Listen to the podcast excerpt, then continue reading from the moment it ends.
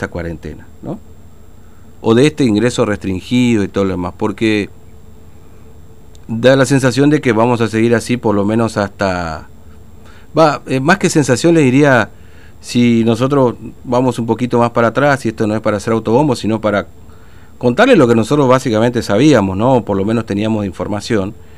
Allá por, eh, ¿cuánto? Ah, eh, junio, agosto más o menos les habíamos dicho ya que la idea del gobierno era por lo menos unos nueve meses más. En aquel momento significaba justamente llegar casi hasta febrero, marzo del año que viene con este sistema. ¿no? Entonces, hoy uno se pregunta, eh, bueno, ¿cuál es el plan que tiene el gobierno? Porque ustedes recuerdan que cuando empezamos con esta historia de la cuarentena, ayer leíamos un poco cómo fue el mes de abril en cuanto a la facturación de los comercios, que fue el más difícil, facturación prácticamente nula para, para más del 20% de los comercios, esos son datos del Ministerio de Producción de la Nación. Este, se nos había dicho en aquel momento que la intención de la cuarentena era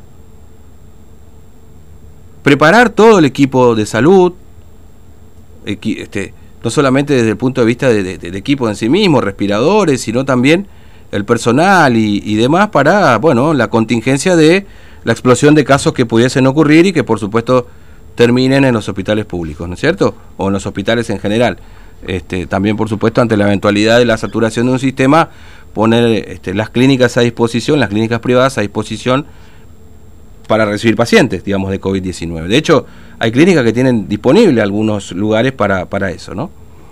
Eh, bueno, acá se ha recibido dinero, más de 700 millones de pesos y un poco más también por parte del gobierno nacional. Se han recibido respiradores.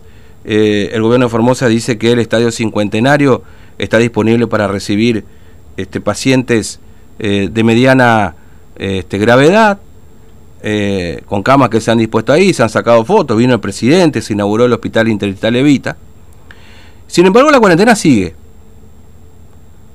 Una cuarentena que quizás es más flexible para algunos, para otros todavía sigue siendo igual, porque no pueden abrir sus comercios, no pueden trabajar, no pueden desarrollar su tarea.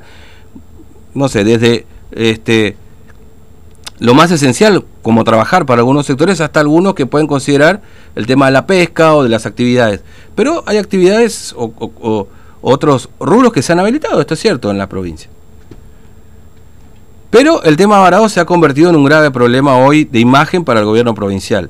Y más allá de un grave problema de imagen para el gobierno provincial, es un grave problema para los que lo sufren. Y ya no de imagen, sino un problema real. Pero la pregunta también tiene que ver un poco con, eh, qué piensa para el futuro el gobierno de Formosa. Fíjate vos ayer que eh, se le transmitió esta pregunta, tomando en cuenta que se vienen las fiestas, falta muy poco para eso, y que por supuesto siempre las fiestas generan mucho movimiento, mucho tráfico. La respuesta fue un ataque de gildismo agudo por parte de la ministra secretaria general Guardia Mendonca. ¿Por qué digo que es un ataque de gildismo agudo? Porque básicamente los síntomas son los mismos, ¿no?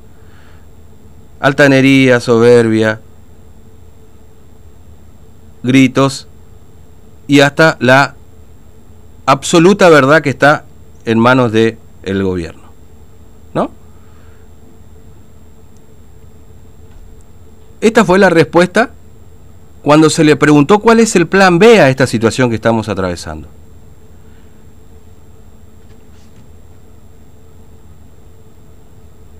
Entonces cuando uno acá le dice todos los días que el que habla es Infran a través de su funcionario, queda claro que le cambian el nombre. Pero la respuesta sigue siendo la misma.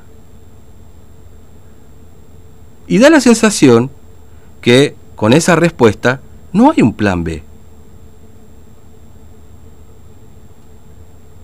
Es decir, no hay un día después de ¿Qué va a pasar? ¿Cuándo van a dejar ingresar? ¿Cuándo van a dejar moverse con libertad, entre comillas, ¿no? Por supuesto que hay otras provincias que también tienen sus restricciones de ingreso, ¿no? Está claro esto.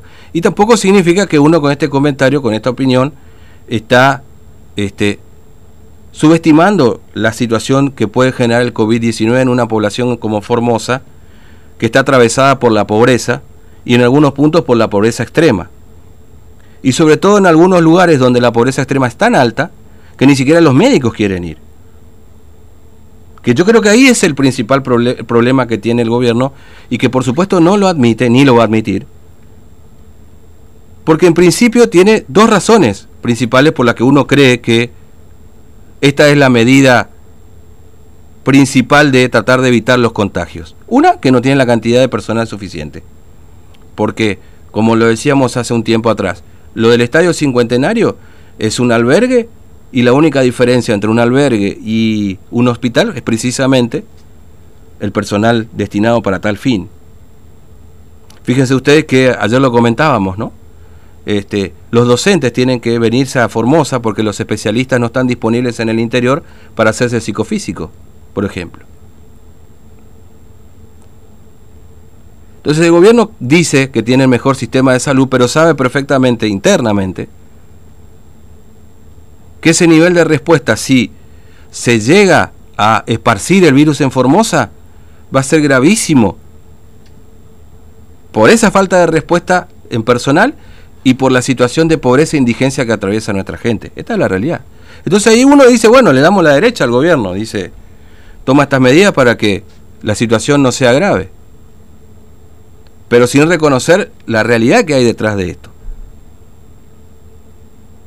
Pero claro, en el medio vive otra gente también, ¿no? Es decir, estas personas que pretenden ingresar, que fueron buscando una alternativa laboral mejor, o que por X circunstancias los agarró esta, esta cuarentena y esta pandemia.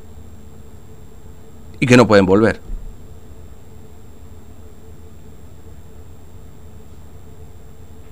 Pero en el medio de toda la conferencia ayer hubo como una suerte de este de reconocimiento a que las cosas no se están haciendo tan bien en algunos casos. Y el ministro de Gobierno Jorge González dijo ayer que le pedía este eh, o que se iban a poner a disposición de la esposa de este chico Mauro Ledesma, que falleció intentando cruzar, ¿no es cierto? Pero lo hizo el mismo día en el que el propio gobierno, a través de un canal estatal, utilizó a la familia, a los hermanos de Carmen Acosta,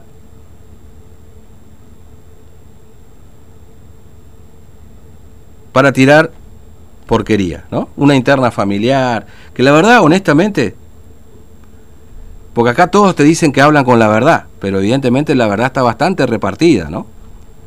Todos sabemos cómo es la historia. Nosotros acá en este estudio estamos tres y seguramente tenemos tres visiones distintas de lo que estamos viendo en el mismo momento, ¿no? Y la verdad que, honestamente, les digo, a mí los problemas entre los hermanos no me interesan demasiado, ¿no? Pero bueno, el gobierno para tratar de limpiar su imagen utilizó esta estrategia, como ya lo utilizó antes con otro varado, ¿no? ¿Se acuerdan? Cuando el ministro también acusó a uno de los muchachos que estaba varado ahí de haber golpeado a la esposa y demás, ¿se acuerdan? O sea, no es la primera vez que el gobierno recurre a los golpes bajos para tratar de mejorar su imagen y la termina empeorando en definitiva.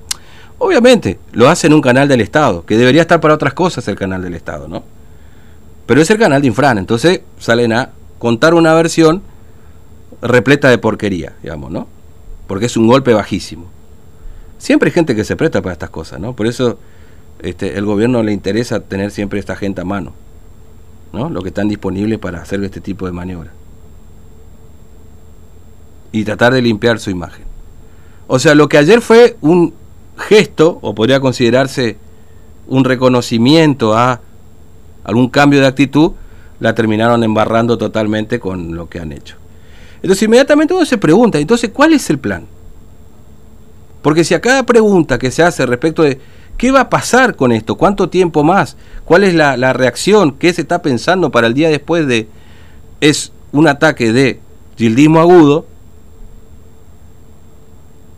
de acusar al otro de hacer política cuando hacen política permanentemente, desde el pan dulce, como le decimos, hasta los cuadernillos de los chicos de, de, ahora que les entregan por estas clases, estas clases virtuales. Entonces uno llega a la conclusión que en definitiva también el gobierno hace política con este cero de muertos. Bueno, si bueno, hace política con la vida. No, no, pero detrás de este cero también hay situaciones en las que se encuentran.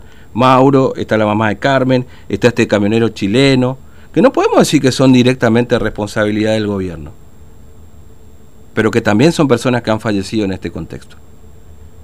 Y uno se acuerda de esto, pero seguramente si indagamos un poquito más,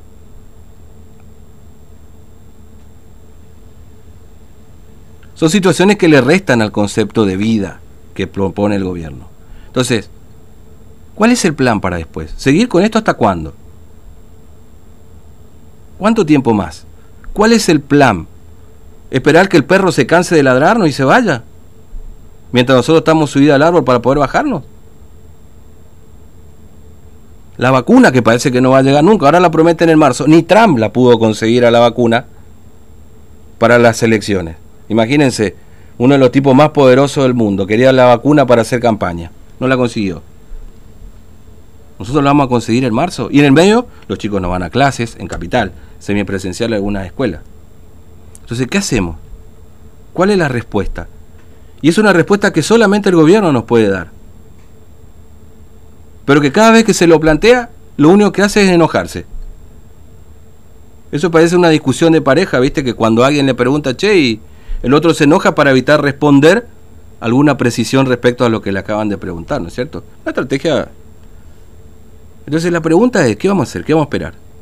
¿Cuánto tiempo más vamos a seguir así? Y uno no está diciendo con esto que pretende que ya mismo se levante la frontera y que se contagie que se tenga que contagiar. Lo que estamos preguntando es como seguramente muchos sectores se están preguntando, es precisamente eso. ¿Cómo seguimos? ¿Qué vamos a hacer? ¿Los chicos van a seguir en las casas? ¿No van a ir a la escuela ya este año? Estamos en octubre, ¿eh? Los, los bares y restaurantes no van a volver a abrir. ¿No van a volver a entrar los varados para Navidad y Año Nuevo? ¿O qué piensa el gobierno hacer como medida paralela a todo esto? Dice, no, tenemos un sistema de salud preparado. No parece.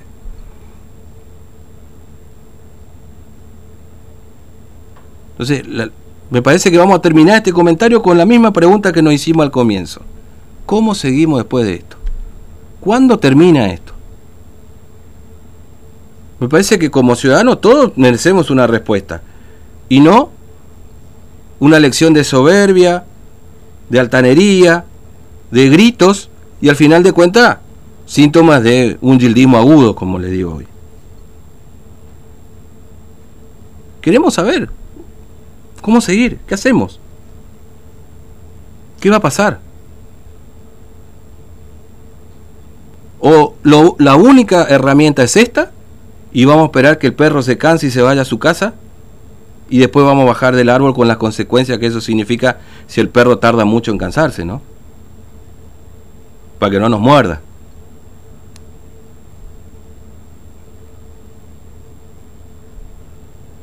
¿Cuál es la respuesta? La pregunta es simple, sencilla. ¿Hasta cuándo vamos a seguir así? La respuesta la tiene el gobierno. 11.38, pausa y venimos. después de ti, ¿qué? Después de ti, ¿qué? Después de cada instante, el mundo girará. Algo está pasando. Algo está pasando. Somos como vos. QTH Radio.